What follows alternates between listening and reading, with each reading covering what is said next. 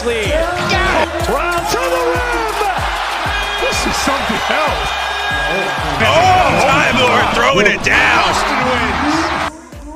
Bienvenido a otro programa de Mentes Celtics. Aquí está Rocky Ruiz, que te acompaña en otro programa más junto a Hernán y vamos a estar hablando sobre lo que hemos visto esta temporada, cómo los Celtics han estado progresando eh, en esta nueva era de John Mosula, hablar un poquito de eh, los escándalos con, con Udoka y los Nets y todo eso. Y Exacto. y sobre todo, qué esperar ahora en esta próxima próximo mes, que va a ser un mes bastante cargado, pero con esperanza de que los Celtics van a continuar este progreso. Así que bienvenido, Hernán, ¿cómo estás? Hola Rocky, ¿qué tal? Muy bien, muy bien. Eh, bueno, los últimos juegos nos han dejado un poquito ya más tranquilos. Eh, creo que en este inicio de la temporada hemos estado la mayoría con, con altos y bajos, creo que con, con sensaciones buenas y otras no tan buenas, que justamente es lo que vamos a, a analizar, a conversar el- en, en este programa. Ujú. Sí, y antes de, de entrar en todos esos detalles, vamos, tenemos que anunciar que Marcos Brogdon no va a estar en el partido de Denver, que es el partido del día de mañana. Si estás escuchando el podcast el día de, de- del juego de, de Denver, pues te estoy avisando que Marcos Brogdon no va a estar. Él salió eh, a la mitad del partido de Detroit porque estaba teniendo un poquito de tensión en esa área de, de muslo donde um, eh, es una, una lección bastante común en la NBA, pero puede ser peligrosa y por eso probablemente lo están guardando, están- no quieren sobreestresarlo. Y lo sacaron del juego de Detroit y decidieron eh, sacar no que no juegue en el juego de, de Denver. Y me imagino que como es back to back tampoco va a jugar en, eh, en el partido contra Detroit nuevamente en Detroit el sábado yo, yo pienso que si lo vemos de vuelta lo vamos a ver cuando juguemos contra OKC pero por el momento sepan que eh, más bien según lo que lo que suena que están tratando de, de protegerlo parece que no es algo grave, es más que como espasmo, como un espasmo que, tuvo y entonces pues le van a dar un poquito de descanso porque obviamente Marcos Brogdon ha sido una pieza clave y, y, vamos a hablar un poquito más adelante de eso. Pero ese es uno de los updates que tenemos, una de las actualizaciones o noticias que tenemos pendientes. Cornet también se perdió unos partidos, pero fue por asuntos familiares. Y Robert Williams, Robert Williams eh, anunció que ya está practicando 3 a 3, ya está haciendo mates, ya está brincando, está un poco explosivo y se, se rumora que es posible que lo veamos en diciembre. Ujú. Que eso era algo que al principio sonaba como que iba a estar en enero, pero se rumora que, que tan pro- lo más pronto que lo pudiésemos ver es luego de la semana acá que celebramos en, en los Estados Unidos, celebramos la Semana de Acción de Gracias. Eso viene siendo la Así semana del, del 21 al 25, esa, esa semana por ahí. Se rumora que si, si Robert Williams fuese a regresar, regresaría luego de Acción de Gracias, que vendría siendo esa semana del 27 para ese juego de Washington o Charlotte, o tal vez con Miami el noviembre 30. O, y eso sería lo más pronto, o en cualquier momento de diciembre. Honestamente, no sé tu opinión, Hernán. Para mí, que lo guarden lo, lo que sea necesario y si, y si está listo de verdad, pues que lo traigan para el partido con, cerca de la Navidad.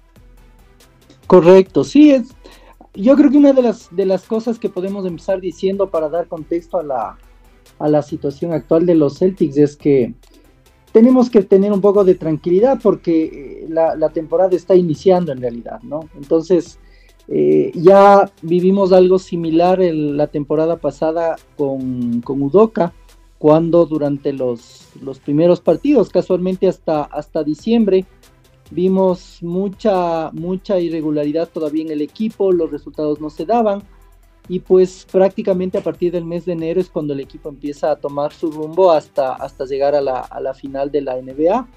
Entonces yo creo que tenemos que ser un poquito pacientes en el, en, el sentido de que ya tuvimos, como digo, algo similar en la temporada pasada.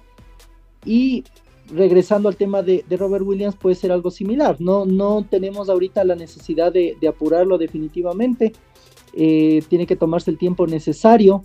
Si es que ellos han dicho que más o menos pudiera estar para el mes de diciembre, me parecería probable tal vez que lo podamos ver precisamente para el juego de Navidad. Eh, un poco que son, son fechas y son juegos que, la NBA eh, se, preocupa por, por, darles bastante publicidad a ese, a ese día, ¿no? Entonces probablemente lo podamos ver para esa fecha, pero yo también estoy de acuerdo en que no hay ninguna necesidad ni ninguna prisa en estos momentos por apresurar nada. Sí, definitivamente es mejor que, que estén seguros que está 100% saludable y no hay, no hay ninguna razón, como, como tú dices, es, es el principio de la temporada regular y realmente desde enero, de enero en adelante, tan pronto llega esa cercano de esa fecha del límite de cambio a finales de enero, ahí es donde los, los, equipos tienden a tomarlo un poquito más en serio, porque se están preparando entonces para esa última línea o la mitad de esa última mitad de temporada que te va a llevar a los playoffs. Entonces, eh, ahora mismo lo que estamos viendo realmente en mi opinión, son los Celtics todavía experimentando en qué cosas funcionan y qué cosas no. Y el, sistema de Udoka, de Udoka no, de eh, Musula, de Musula, se ha enfocado en, en mejorar el movimiento de balón, que era algo que, que se había sido necesario, y el posicionamiento ofensivo. Um, para mí, todavía la ofensiva, eh, y esta es mi opinión, todavía se ve muy simple, pero tampoco, como tú dices, uno no se puede desesperar porque es el principio de la temporada, tienen un dirigente nuevo y a veces en la emoción de ser fanáticos, como somos todos, nos molesta en el momento y, nos aira y, y, decimos varias cosas al televisor como si nos fueran a escuchar, pero la realidad es que la realidad es que tenemos que entender en, qué posición está el, equipo, se está descubriendo nuevamente, es un equipo nuevo, a pesar de que tenemos muchos personajes que llevan tiempo, es un equipo nuevo, al mismo eh, uno, uno de los personajes que, que, ha tenido un poquito de dificultad eh, en este comienzo para mí ha sido Jalen. A pesar de que ha hecho grandes números y, está ahí siendo mencionado muchos partidos de 30 puntos, creo que está promediando 26 puntos algo.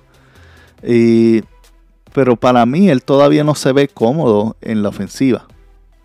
Se ve como que medio, a veces no sabe qué hacer muy bien o, bueno, el problema es que también se desconecta cuando la bola no entra. Pero ya eso es parte de su personalidad.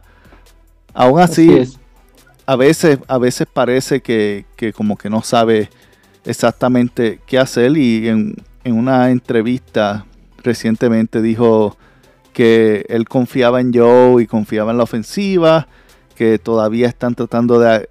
la, palabra exactamente que, que él usó específicamente, que es que él estaba tratando de acoplarse al nuevo estilo de hacer las cosas ofensivamente. Y eso marca cuando un, jugador dice algo así, no es porque sea algo que podamos tomar en poco, quiere decir que lo que estamos viendo en cancha es, exactamente algo que está pasando por su mente. Acuérdate que cuando tú estás en cualquier tipo de deporte, especialmente en el básquetbol, tú tienes que tomar decisiones en microsegundos. Si él mueve, se mueve en una dirección, yo tengo que hacer un counter en la otra y todo eso. Y un segundo que tú te, detengas a pensar, ok, ¿qué se supone que pase ahora? Es un segundo que la defensa está más, tiene oportunidad de reaccionar al movimiento, pueden anticipar las cosas y es donde suceden los turnovers que hemos visto mucho. Correcto, correcto, estoy completamente de acuerdo. Y, si hacemos un poquito de memoria además, eh, cuando empezó la, temporada y, inclusive en los primeros partidos de, de pretemporada, Recordemos que una de las, de las inquietudes que todos teníamos era precisamente cómo va a ser el desempeño ofensivo del equipo, porque sabíamos que Mosiula venía siendo eh, asistente del entrenador eh, en tareas defensivas. Entonces siempre nos dio, o al menos al inicio de la temporada, nos teníamos la, duda de saber si es que Mosiula iba a tener eh, el desempeño necesario en lo que a la ofensiva del equipo se refería. Inclusive a nuestra idea decíamos podría, no nos, no nos llamaría la atención si es que pudieran traer a otro asistente eh, que tenga alguna experiencia justamente en la ofensiva. Y todavía lo pienso. Entonces, exacto, a mí, a mí entender, yo creo que eh, Monsiula me parece que a estas alturas, en vista de que no ha tenido tal vez el principal referente defensivo en lo que a la pintura se refiere, como es Robert Williams, me da la impresión de que un poco se ha, se ha esmerado más o se ha se ha, esforzado un poco más precisamente por, por, por, profundizar en la ofensiva. Y bueno, dijo algo así como que si no tengo a, la, a, Robert Williams de este momento, voy a aprovechar eso o voy a, a, adaptarme a esa situación y probablemente más bien me dedico más a la ofensiva durante este tiempo hasta que regrese Robert Williams y entonces puedo un poco retomar el tema de la defensiva. Más o menos ese, esa es al menos la impresión que a mí me ha dado, porque como tú dices, eh, más bien hemos visto algunas, algunos ensayos en, temas ofensivos. De hecho, el equipo eh, a estas alturas lleva siendo el, tercer equipo con mayor anotación en toda la NBA. Eh, no, están primero. Entonces nos...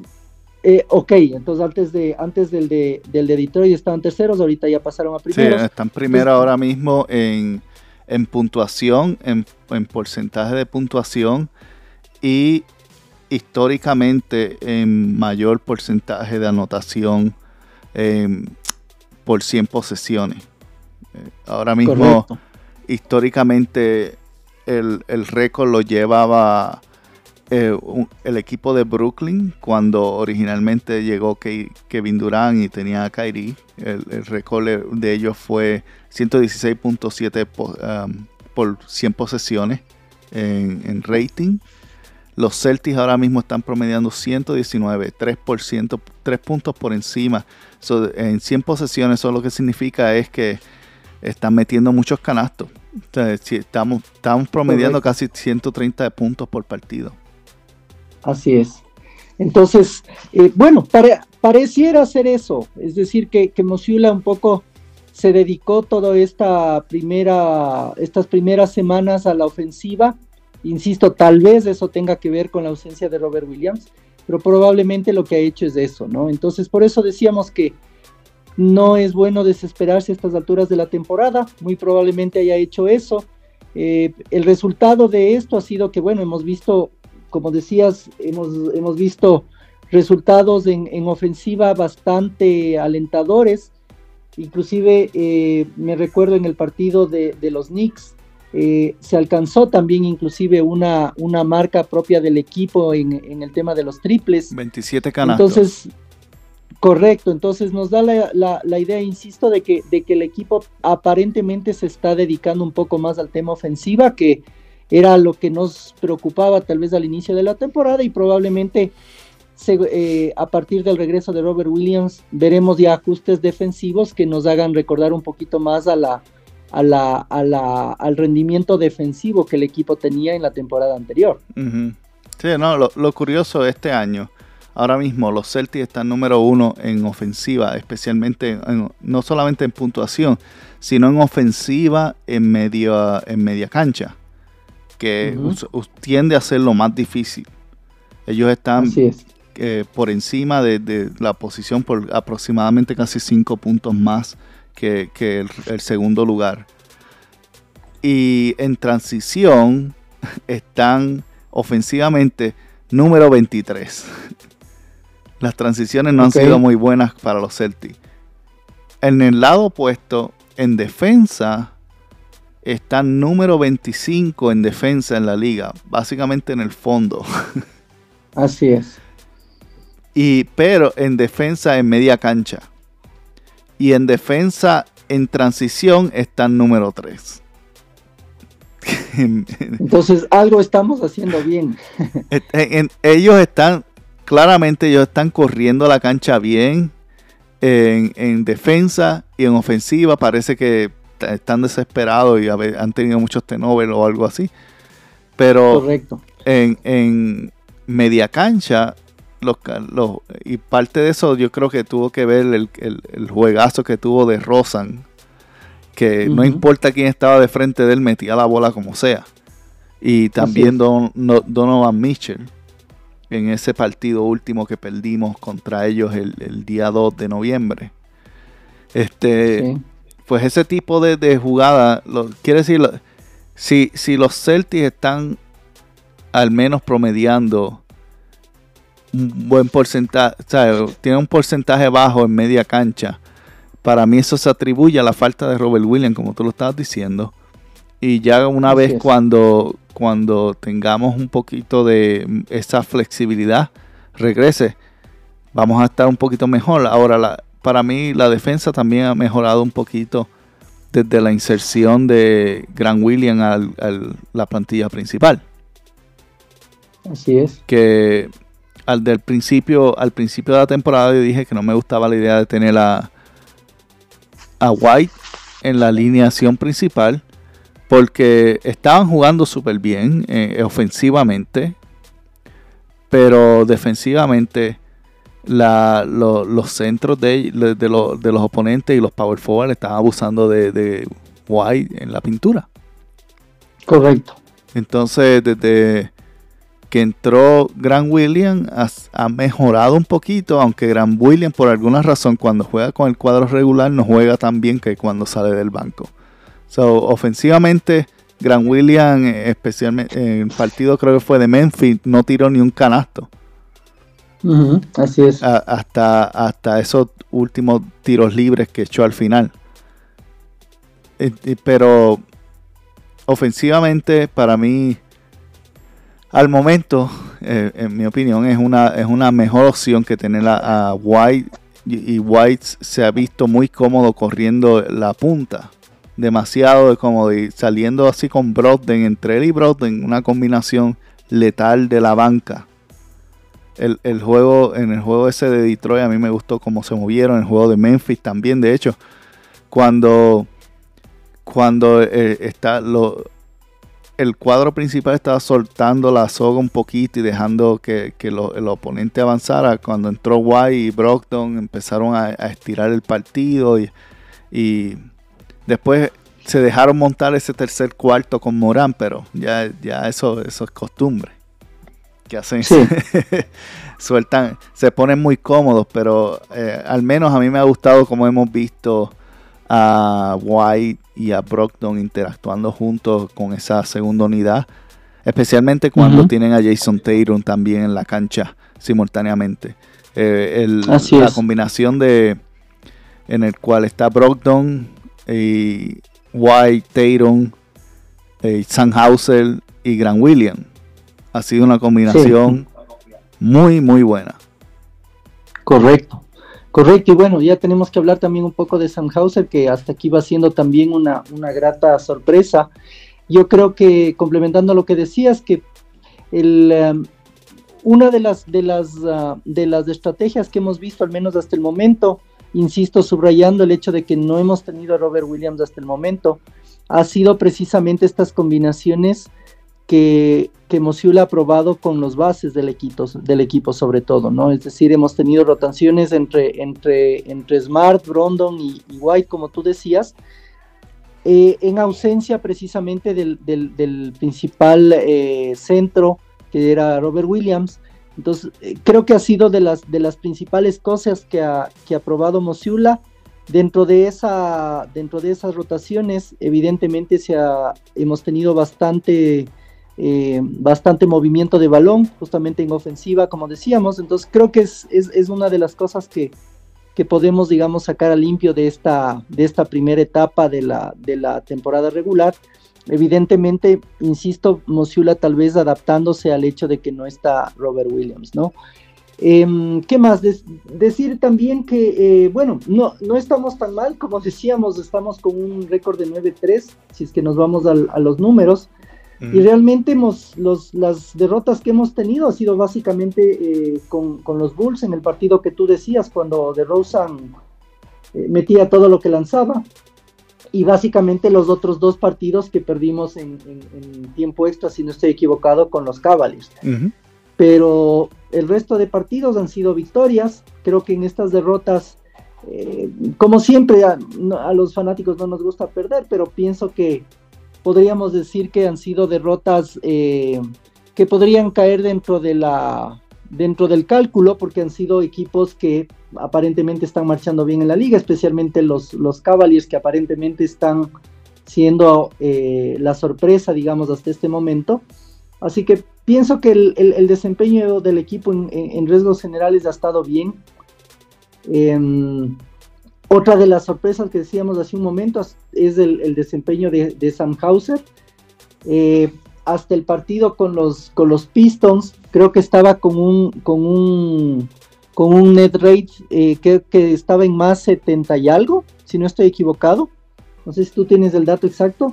Eh, pero, de él no, pero sé que, que, al menos él y Grant Williams son los únicos jugadores que, eh, con más de 20 atentados en el eh, por, eh, por, partido en, los, estos primeros 10 partidos. son los únicos jugadores que están sobre el 50%. Grant tiene 51 y San José está en 56% de tiro de 3. Correcto, 56, correcto. Entonces, bueno, son, son datos interesantes. acuérdate que también al inicio de la temporada decíamos que debería ser este la temporada en donde termina explotando ya Sam Hauser, porque él ya se incorporó anteriormente, primero por los mains, por los main, y ahora iba a estar y a tener su oportunidad, y creo que ha sido realmente otra de las de las gratas eh, alegrías que hemos tenido en cuanto a los fanáticos por la el desempeño que él ha tenido, tomando en cuenta, insisto, que ya es, vamos a decir, la primera temporada en donde tiene minutos en serio.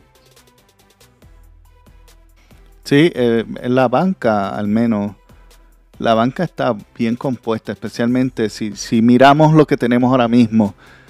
Ah, tenemos a, digamos, Robert Williams, regresa al cuadro regular y baja a Grant Williams a, la banca. Tenemos a, eh, a Brockton, eh, Sanhauser, tenemos a White, Grant Williams y Cornet saliendo de la banca. No está mal. Para nada. No está mal. Y, y, esto no estamos contando que en caso de emergencia tienes a Peyton Pritchard, que pues es un caso triste porque se ve, se ve desanimado y como cuando entró a jugar en el partido de, ayer contra Detroit al final se, se, veía que, como alguien que, le hace falta que le den le den una terapia emocional o algo, no sé. Eh, se, veía como, como un chico abandonado por su familia. y, sí. y, bueno, pero no deja, no deja de ser un alma letal si se anima de nuevo y cae en, tiempo. Si, si continúa así, yo creo que, que Brad debería buscarle una, una casa nueva sí, seguramente eso es lo que va a pasar. Porque yo creo que primero necesitamos a necesitamos profundidad, tal vez. Bueno, tenemos Noah Barner, también es otro que, ha sido eh, en, en, momentos ha sido excelente. Tenemos a Pritchard, Noah Barner y cuando hablamos de experiencia, Blake Griffin no podemos descontar su experiencia en juego. ha hecho algunas jugadas muy buenas y ha, hecho algunas jugadas defensivas ahí los minutos que le ha dado. Y todos ellos tiran de tres también. Así es. Entonces, y eso no, no entrando ni siquiera en los dos vías, ni en Jonathan Jackson, ni, ninguno de estos también. Entonces, tenemos, tenemos un buen, un buen grupo. Y si termina moviendo a, termina moviendo a Pritchard, pues tiene la oportunidad de buscar algo adicional que pueda aportar o, reforzar esa banca aún más. adicional a eso, si mueven a, si mueven a Pritchard y por básicamente por picks o lo que sea que terminen haciéndolo, no sé cuál sea el movimiento. Si puede entrar un jugador nuevo y, podemos salirle unos cuantos jugadores. Y si sale de uno o dos jugadores más, incluyendo Danilo Ganinani, este, la, la, la sesión que recibimos no se va por un intercambio. En otras palabras, los Celtics pueden literalmente cambiarlo a él y todavía eh, los Celtics recibieron, tal vez para no todo el mundo lo sabe, los Celtics recibieron una excepción de jugador leccionado por 3.2 millones que les fue otorgada hace dos semanas atrás. Y eso, eso básicamente es. que el doctor de la liga certificó que Galinari no va a estar de vuelta antes del último partido de la serie regular pero no indica que no es indicativo que pueda regresar para los playoffs. Si regresa para los playoffs no importa. Eh, aún con la excepción y aún firmando a alguien, Galinari puede regresar y no afecta nada. Lo único que, cuenta para el cap. Pero en, el sentido de esa excepción le da una herramienta más a Brad Steven para firmar a alguien especialmente si alguien que salga del, del buyout. Eh, la, sesión se vence eh, una semana o dos semanas luego del buyout market abre, el mercado de, compra de jugadores que fueron dejados ir. Y de vez en cuando uno encuentra, como quien dice, eh, joyas en medio de eso, que, alguien que puede encajar. Oportunidades, digamos. Y en muchos de esos buyouts son jugadores que pues están estancados en un equipo que no quieren estarlo, eh, hay un contrato ya establecido y se compran el contrato para ir a buscar otra oportunidad. En otras palabras, ya esos jugadores tienen su paga asegurada. Entonces, eh, si vienen a firmar con, los, con un equipo como los Celtics, pues son 3.2 millones extras a lo que ya tenían en su bolsillo. Entonces no, es un mal negocio para, eh, para nada. Y, Así es. Y puede ser una herramienta buenísima y si no se usa, pues todavía es la oportunidad de Galinari está progresando y Galinari está puede ser, eh, puede ser que esté disponible para los playoffs. Entonces, estamos en una buena posición y, y personalmente pienso que los Celtics con, con, este equipo que tenemos tienen, tienen un gran potencial en, en ser un equipo mm, top 5 lugares en, los primeros, en, defensa y ofensiva. Así es, así es. Tú mencionaste hace un momento inclusive el, tema de, de, Cornet, ahí yo también me detengo un ratito para decir que al menos en, esta primera etapa de la, temporada regular, eh, creo que hemos visto más, minutos tal vez de Bonley que del mismo Cornet. Entonces, si nos detenemos un, momentito a ver el, el, final de la banca, como decías tú hace un momento, tenemos jugadores como Bonley, como el mismo Griffin, como Galinari que no ha podido estar, como Cornet, como Peyton Pritchard. Entonces, como decías, inclusive eh, podrían ser piezas para un probable para un probable movimiento más adelante y aún así sin tocar los, las principales figuras del equipo. Entonces vemos que realmente es un equipo completo, competitivo, que tiene profundidad en la banca, que va a sumar a Robert Williams en, las próximas semanas para mejorar la defensa y a pesar de eso incluso podría darse el lujo de, hacer los movimientos que tú has indicado para, para, la, para la etapa ya de, de, compras al inicio del próximo año. Entonces, como dices, y estoy de acuerdo en eso, pienso que tenemos que tener nada más un poco de paciencia, de ver cómo el equipo va, va, va encajando en estas nuevas estrategias que, traemos Ciula, pero eh, comparto contigo en que realmente la, conformación del equipo es muy buena y sobre todo tiene una, una flexibilidad, digamos así, para poder hacer inclusive movimientos en lo que resta de temporada, si es que así lo ve necesario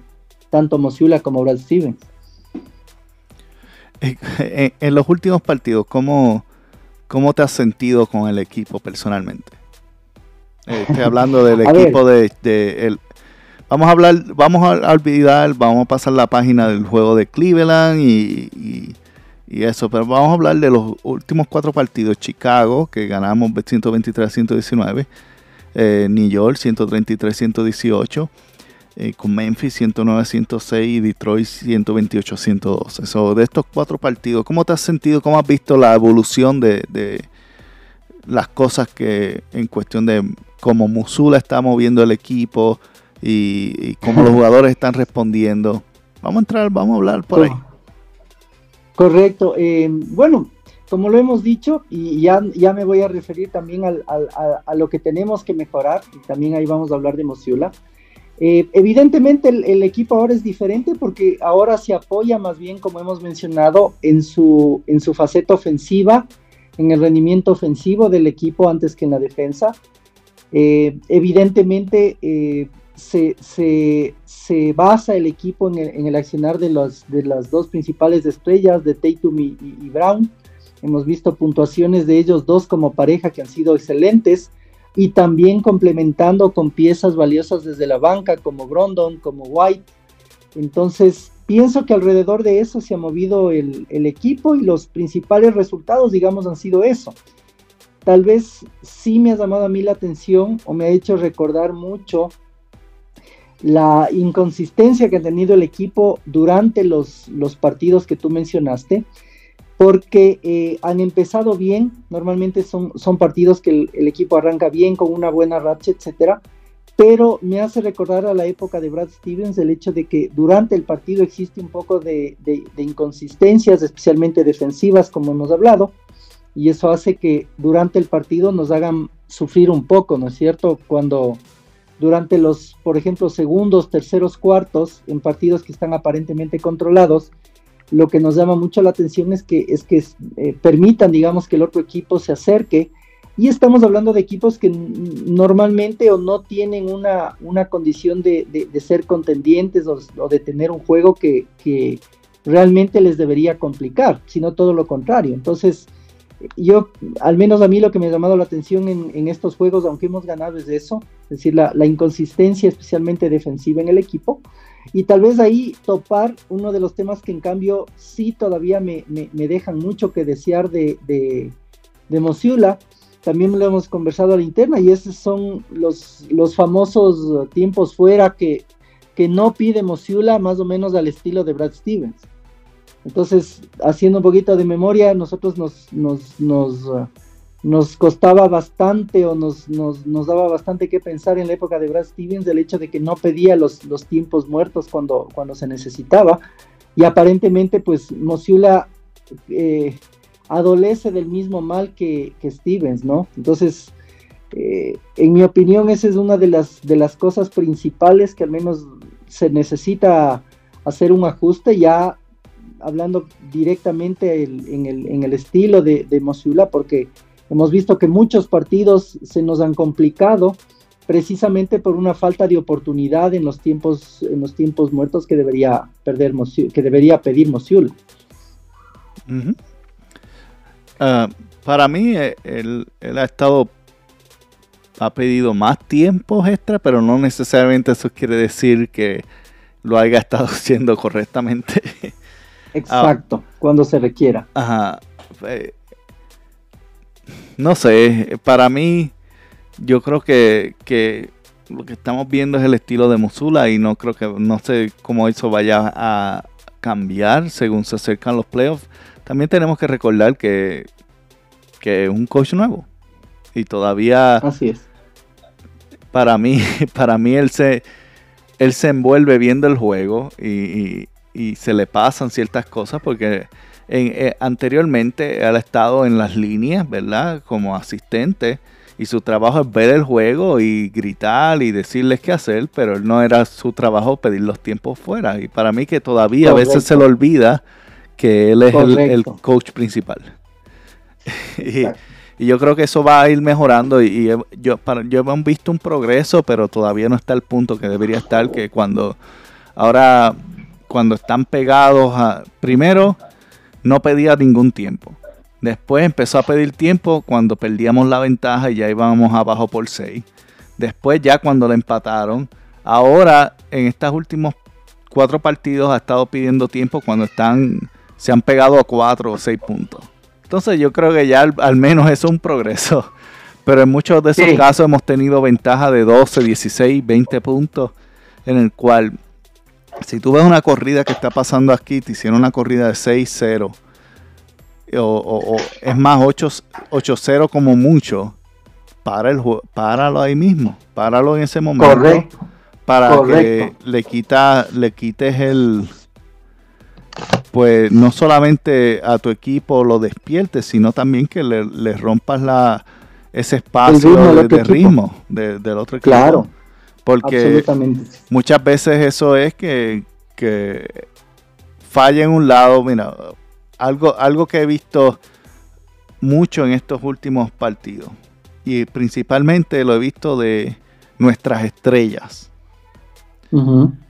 Ellos se van en penetran y, fallan la bola y se levantan y se ponen a, quejarse contra el dirigente y termina el otro equipo en un 5 contra 4.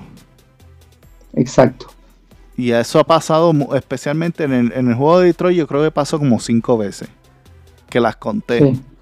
Y tres de ellas fue Jason. Y a veces, a veces lo que hacía era que llegaba un poquito tarde si lograban parar la transición. Y eso es un problema porque este está bien, está bien que pelees el caso tuyo porque te dieron una falta o, no, o tú piensas que te dieron una falta. Pero estás sacrificando puntos, estás sacrificando eh, el otro equipo y no es justo para los otros cuatro que están dándolo lo todo, ¿entiendes? Así es. Y, precisamente eso, eso repercute en la defensiva del equipo, que es lo que estábamos hablando antes. Exactamente. Precisamente. Y eso es algo que ha pasado, he visto o he notado mucho que ha pasado y, a veces es cuestión de que, hey, no te, no te cantaron, regresa, monta la defensa y vamos de nuevo y inténtalo de nuevo y la próxima te la cantan. Pero ha sido, ha sido algo que, que me ha dejado desanimado un poquito en ese punto. Eh, Marcos Mal, ah, para mí, ha jugado, tengo que decir, ha jugado muy bien desde el partido de Nueva York, pero antes del partido de Nueva York eh, era un desastre, un desastre total. Tanto al mando del equipo y todo eso, desde el equipo de New York se puso a tirar menos, invasar más. Y eso también ha sido, ha resultado en algo positivo. Y la jugada que tuvo en Detroit que se tiró al piso y, sacó la bola del onside y terminó en el póster de Jason Tatum. Fue una jugada fenomenal y eso es lo que necesitamos de Marco. Es que simplemente haga eso, porque recientemente, antes del partido de New York, para mí Marcos no se veía como el jugador defensivo del año. En ningún punto. Muchas veces dejaba que los jugadores le pasaran por el lado para no dar falta o, no se veía que, estaba tratando de hacer el esfuerzo de detener al jugador, simplemente levantando las manos. Y no ha, mejorado bastante, pero deja todavía Marco deja un poquito más que desear. Esperemos que, esto sea una, el comienzo de una buena trayectoria en que el cual Marco empieza a entender más el rol que necesitamos que juegue cuando tienes dos jugadores que son capaces de meterte 30 puntos por partido diariamente, porque tú vas a estar tirándolas todas. Pues la, la, frustración mía personalmente, y no sé cuánto es, es que tú ves cuando el movimiento del balón empieza a ocurrir, más la pasa de la primera opción y viene Jason, corta, la mueve, viene este se la pasa a Hofford, Hofford se la da a Jalen, Jalen pasa, corta y tan pronto es mal recibe la bola, tú sabes que esa bola no vuelve a pasarse. Esté defendido o no, esa bola va para el aro y va de tres y casi siempre es un fallo. Falla. Así es. Y, para mí esa es la frustración porque eh, si el rol tuyo es el de ser el armador, pues arma el equipo. Correcto. Ármalo, no sé. Este, aunque, y como digo, Marcos ha estado jugando mucho, mucho mejor en estos últimos tres partidos que lo que ha jugado los demás, este, distribuyendo y cuando ha tenido buenos tiros los ha tomado y muy, un, poco, un poco mejor, pero antes de eso estaba fatal. Estaba fatal. Correcto. Y no nos olvidemos de algo, también un detalle, eh, en un punto de, la, de estos primeros juegos, el mismo Mosiula me parece que en una, en una rueda de prensa le preguntaron que qué opinaba de, de, los tiros que estaba tomando Boston. Y bueno, él, respondió algo, algo así como que, eh, que, le parece fantástico que cada vez se, que cada vez que sea posible se tomen esos tiros de tres. Entonces, eso en algún punto supongo yo que lo dijo con el ánimo de, de, que, de que pierdan el miedo un poco de lanzar. Pero claro, eso eso en algún punto también cayó en el, en el extremo negativo de que, como decías, empiecen todos a lanzar a la loca, ¿no? Entonces, eh, con Smart se vio ese tema sobre todo, pero vimos que en cierto punto de, la, de lo que va de temporada eh, empezó a pasar eso, es decir, un abuso de tiros de tres, no siempre van a, van a entrarte esos tiros, entonces, insisto, viéndole desde el lado positivo, se puede entender que Mosula lo que quería era que un poco eh, los jugadores evidentemente pierdan el miedo, pero claro, eso tampoco te puede llevar a que todas las jugadas termines mal o termines apurado por querer lanzarle el, tiro más fácil que de pronto es el de tres, ¿cierto? Entonces, en los últimos partidos hemos visto nuevamente que eh, ha habido un poco más ya de penetración, especialmente de Tatum. Eso nos ha dado buenos resultados justamente en la pintura, etcétera y como tú has dicho, ya poco a poco ha regresado eh, eh, Marcos Smart también a su, a su rol más bien de armador, ¿no? Entonces, eh, volvemos a lo mismo, aparentemente se trata de, estos ajustes que, el mismo Mosiula está teniendo en su propio en su propio accionar, en su propia estrategia. Ya hemos visto que eso ha mejorado en algo, pero pienso que ha tenido un poco de, concordancia con lo que él ha intentado hacer nuevamente en, esta, en este inicio de temporada. Y, bueno, es, esa, es una de las cosas que se han notado. Claramente están tirando más de tres que están tirando de, de dos. En ese mismo partido de Nueva York que tú mencionaste 27 canastos de tres eh, que hicieron el récord de los Celtics. Previamente eran 26 y el récord de la liga son 29. Pues ese partido que echaron 27 ellos tiraron 55. De 88 posesiones, 55. En otras palabras, fuera de la línea de 3, eh, contando restricción y mediocampo, solamente tomaron 33 tiros. Así es. Estamos hablando de 22 tiros más de 3. Y está bien, en ese día estaban estaban on fire, ¿verdad?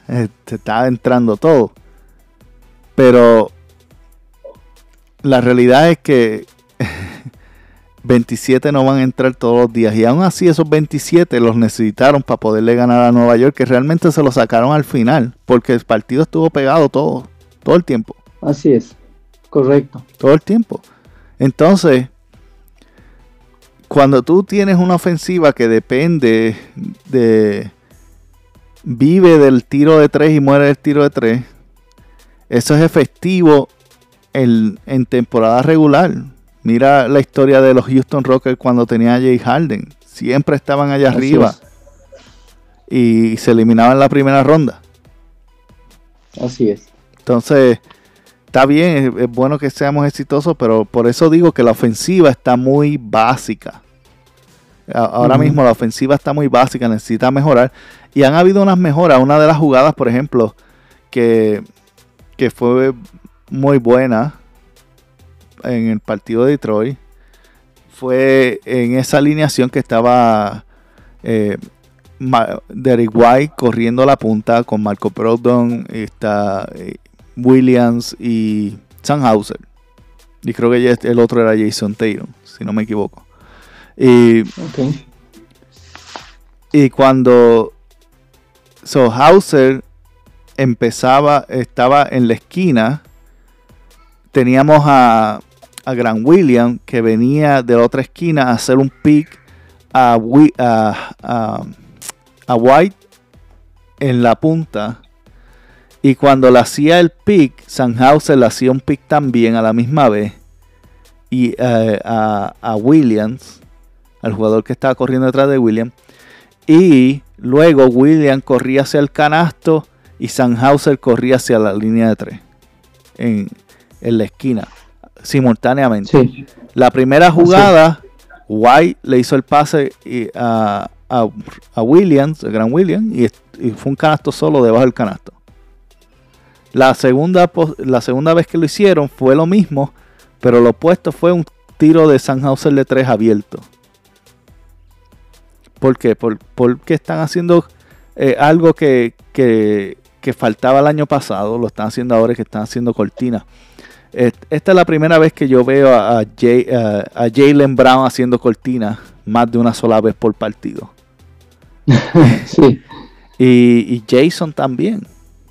Jason ha estado haciendo muchas cortinas y, eh, y, algo diferente que comparado con la ofensiva que hemos visto aún desde el tiempo de Brad Steven, que está haciendo Musula y no sé si atribuirle eso a Musula o, a quien esté armando la ofensiva ahora mismo. Pero algo que está haciendo diferente, que no lo, no lo hemos visto desde hace mucho tiempo y algo que yo llevo abogando por desde, que, se rompió el bistrí. sí. Es que en, las cortinas por lo general las hacen los hombres grandes con, con, Brad, igual con Udoka, era Hofford y, y, Robert Williams el año pasado que hacía, hacía hacían la cortina y el resto estaba cortando de un lado a otro buscando el espacio abierto. Ahora lo que estamos viendo diferente es que el hombre grande sí hace cortinas a veces, pero la mayoría de las veces el que está haciendo cortinas son los, los forward, este, sea Jason, Jalen, Hauser, eh, Brogdon, White. Eh, los que están jugando, que tienen movimiento de balón, son los que están haciendo las cortinas. Y eso es parte de la razón por la cual estamos teniendo tantos tiros abiertos. Porque cuando el centro está haciendo la cortina, ellos saben que el centro, por lo general, fuera de Al Hofford, no va a tener un, gran tiro de tres. Pero cuando viene alguien como Sanhauser y es el que inicia la cortina, confunde a los jugadores.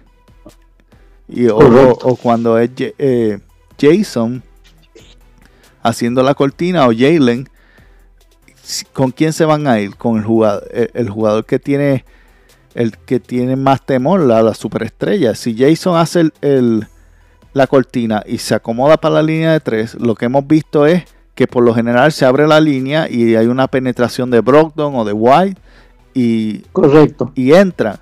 Y cuando el jugador sigue a Brogdon, es un pase hacia atrás y un tiro abierto de, de Jason Tero. Correcto. Entonces, ahí eso, eso es algo que yo personalmente he estado abogando. Hagan cortinas. es tan sencillo. Es algo que te enseñan en escuela elemental cuando estás jugando básquetbol. Si, tú recuerdas, como bien dices, desde la época de Brad, nosotros nos, nos, nos costaba mucho pensar y nos disgustaba el hecho de que en muchas de las ocasiones en la ofensiva, eh, la ofensiva era muy estática. Acuérdate tú que decíamos porque faltaban demasiados eh, casi no veíamos cortar a, prácticamente a ninguno de los jugadores porque el rato que hacían la, jugada ofensiva prácticamente solamente se ubicaban en, determinadas posiciones en las alas, etcétera. solamente se ubicaban y lanzaban y casi nunca cortaban. Entonces, con lo que tú explicaste justamente ahora, eh, se nota la movilidad que hay justamente en la pintura y eso hace que se libere también la, los tiros de tres y además hace que se muevan un poco más los, los, jugadores también en la pintura, es decir, le da mucha más movilidad a la ofensiva. Eh, precisamente porque, porque cuando están haciendo el pick, automáticamente tienen que moverse y cortar hacia algún lugar. Y es un espacio natural para hacer pasar la bola. es tan sencillo como eso. Es, es, por eso digo, eh, eh, es simple, es básico. El baloncesto y la, ofensiva que están jugando es básica, pero ha sido efectiva porque, porque están moviéndose. Eso es todo el secreto. Así es. Se están moviendo y ya. Y como se mueven, el, naturalmente el balón se mueve. Porque se crea más espacio abierto. Y pienso que todavía Musula necesita a alguien que, cree, que los ayude a crear una ofensiva robusta. Porque hemos visto que han tenido, siguen teniendo el mismo problema con la zona. Sí. y, y, eso se rompe solamente con teniendo una ofensiva un poco más robusta de lo que tenemos. Pero la básica los ha cargado bastante bien porque por el simple hecho de añadir cortinas y, y, cortar, eso es todo lo que han hecho diferente de otros años. Están haciendo cortinas y están cortando. No hay nada más. Pero aún eso has hecho la diferencia que de los Celtics apenas llegaron a casi 100 puntos el año pasado, ahora están en 130 puntos. Exactamente, así es. y sin tener también a, Robert Williams, como hemos dicho, ¿no? Es decir, lo hemos visto solamente desde el punto de vista defensivo, la falta de él, pero no nos olvidemos que Robert Williams también genera una cierta presencia también en la ofensiva. Entonces, cuando lo tengamos también vamos a, a, ver un impacto diferente, digamos, en la estrategia ofensiva cuando él se encuentra en cancha. Precisamente. Y bueno, los Denver viene por ahí, Detroit, Oklahoma City, lo que vamos a estar viendo. Eh, dos van a ser en TD Garden y el juego de Detroit va a ser en, Detroit. Yo ni me acuerdo cuál es el estado donde queda Detroit. Anyways. vamos a ver, vamos a ver dónde, Vamos a ver qué, qué, espera, qué tú esperas contra Denver. Denver tiene exactamente la misma, el mismo récord que los Celtics ahora mismo. Entrando, que vienen de Indiana y, como compartí hace un ratito en el chat, Porter Jr. viene molesto porque hasta la Biblia le robaron. Anoche en el juego de Indiana. ¿Qué te espera de ese partido contra Denver? Tenemos a Murray de regreso. Tenemos a, Porter Jr. molesto. Y tenemos a Joki que sigue siendo uno de los candidatos al MVP este año. Correcto. Bueno, me parece, me parece otro de los partidos interesantes. En realidad me parece que probablemente nos deje más, más conclusiones eh, que el propio partido este que acabamos de pasar con los, con los Pistons. Creo que con los Pistons sabíamos que era un partido asequible, digamos pienso que ese con los con Denver es, es mucho más uh, mucho más serio y nos puede dejar muchas más conclusiones porque es un juego diferente. Eh, me parece que algo, algo, alguna similaridad puede haber o similitud con respecto al partido que tuvimos con, con, los, con los Sixers. Si bien es cierto, ese fue el primer partido, pienso que puede tener algo de, de, de parecido con este y en función más o menos de las piezas que, trae Denver, ¿no? Me parece un partido bastante interesante que va a ser peleado. Eh, vamos a ver hasta qué punto la ofensiva de, los Celtics ahora eh, reacciona, digamos, ante los, los, jugadores y el manejo de bola que tiene Denver. Me parece que va a ser un partido interesante por, por, el, el, tipo de juego y sobre todo los jugadores que trae Denver. Luego de eso, como dices, eh, tenemos la revancha con, Detroit, luego eh, eh, Oklahoma, y luego de eso vienen también un par de, unos cuatro partidos interesantes que tienen que ver primero Atlanta, luego nos toca con, con Nueva Orleans, luego nuevamente los, los, los Chicago y contra con Dallas. Exactamente, con McCollum, que bueno, ahí tenemos cierta, tú tienes cierta afinidad ahí. Y bueno, me parece que más bien después de estos dos con, Detroit y, Oklahoma, como digo, se vienen cuatro partidos sumamente interesantes.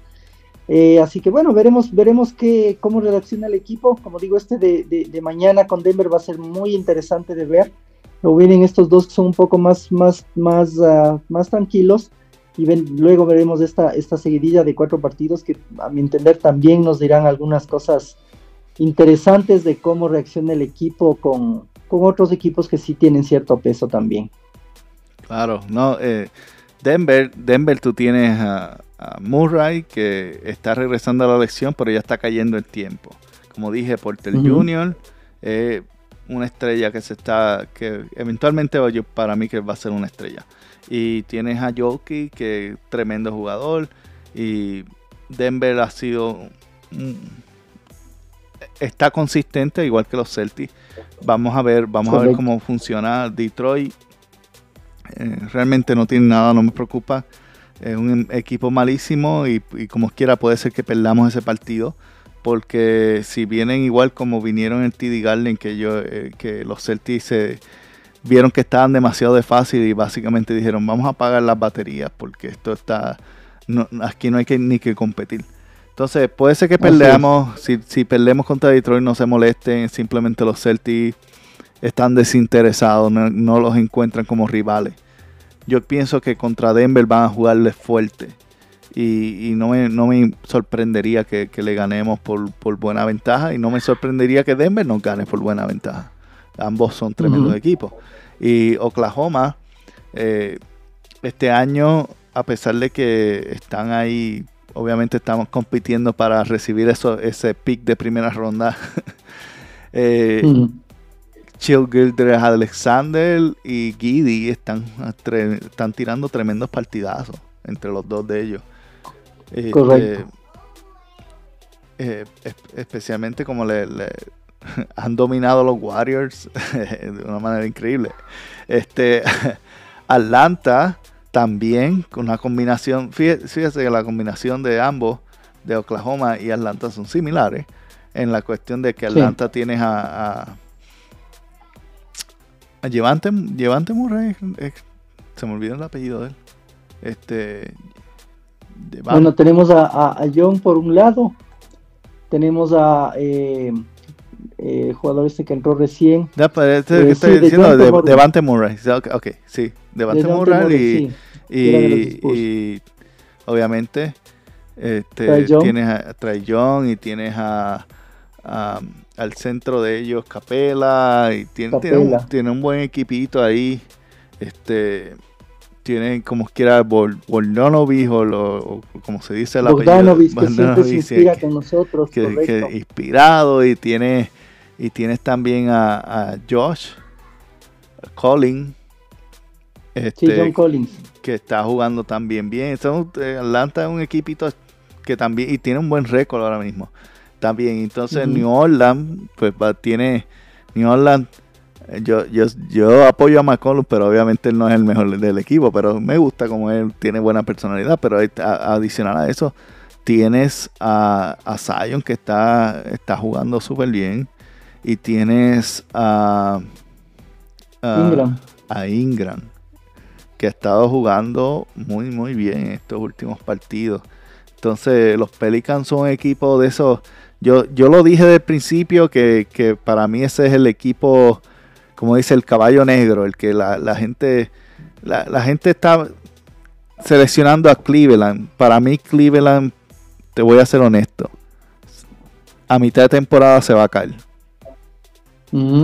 Para mí Cleveland esto es la emoción de, tener un nuevo equipo y qué sé yo. Y, y de aquí a diciembre lo vamos a ver bien, pero tan pronto entre enero tú vas a ver que los equipos le van a coger el truco, van, a coger la estrategia que hay que usarle contra ellos y no va a ser... Para mí Cleveland termina sexto en el este. Ok.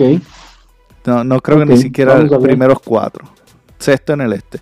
Yo no vi nada en esos dos partidos que, me, me dio ningún tipo de preocupación contra los Celtics me molestó, lo que me molestó fue la actitud de los Celtics, que, pudiesen pudieron haber dominado ambos partidos fácilmente. Así es. y nuevamente es mi opinión, pero para mí Cleveland no es, no es, no es como muchos lo están pintando, no es, no va a ser un, un jogger, no, no va a ser alguien que así que hay que tenerle miedo.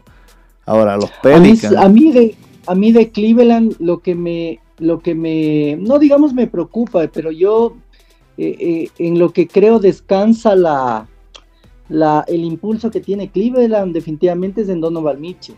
Eh, para mí, alrededor de él es que se construye esta, esta levantada y en mi opinión, en la medida en la que él conserve, digamos, el hambre que pueda tener de, de, sacar el equipo adelante, yo pienso que alrededor de, ese impulso puede venir el, los resultados que obtengan eh, Cleveland, en mi opinión. Entonces, yo creo que si, mientras él tenga el impulso y la fuerza y físicamente esté bien, yo creo que ese equipo puede marchar, pero evidentemente el, momento en el que tenga alguna lesión o alguna de ese, de ese tipo de cosas, sobre todo Donovan Mitchell, me parece que eh, en ese momento puede peligrar un poco el, el, equipo.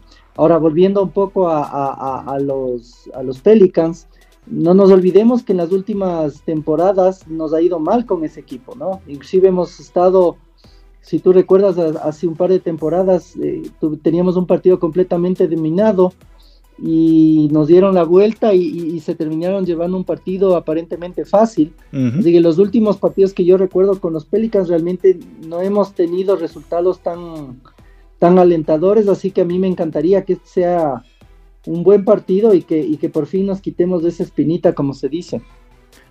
sería excelente, sería excelente. Eh, el, equipo de New Orleans es uno que, tienen que tener cuidado y, va, a ser, va, a ser, va, a ser, para mí va a ser una de las sorpresas del oeste este año. y, Correcto. van, van, a estar jugando bien. Entonces, respecto a Chicago, ese partido de Chicago va a ser interesante verlo porque la serie está uno a uno. Este, y de Rosan, cuando ve el uniforme de los Celtics, se pone en automático. Desde, los tiempos de Toronto, eso no ha sido nada nuevo. Desde que estaba en Toronto, tan pronto los, él ve el uniforme Celtic, es como que la mano dice automatic mode. y no importa lo que tira, se mete. Toronto, San Antonio y ahora en Chicago. Siempre, ha sido, siempre ha sido igual. Entonces no hay, no hay nada nuevo, vamos a ver cómo, cómo reaccionan y, el, día 23 pues vamos a ver a, a Luca. A Luca. A Luca eh, eh, fallar el tiro de último minuto. ojalá, ojalá, porque ya. Lo, lo digo desde ahora para empezar a creerlo. Ese, ese final ya, ya lo hemos visto repetido, así que ya tiene que cambiar. Yo creo que ese sería, si, si pasa eso y, y Lucas falla, ese es el juego del año automáticamente. sí. El partido del año. Bueno, vamos a, vamos a hacer, ya hemos estado hablando demasiado. Este, gente, gracias por haber estado conectados, gracias por escucharnos, gracias por compartirlo. Eh, y regresaremos en algún momento cuando tengamos el deseo y la oportunidad de grabar nuevamente. No, son bromas. Vamos a ver si podemos grabar la próxima semana, pero si no, este, los mantenemos en contacto. Mientras tanto, síguenos en las redes y, como siempre, sangramos verde. Así es. Un abrazo a todos.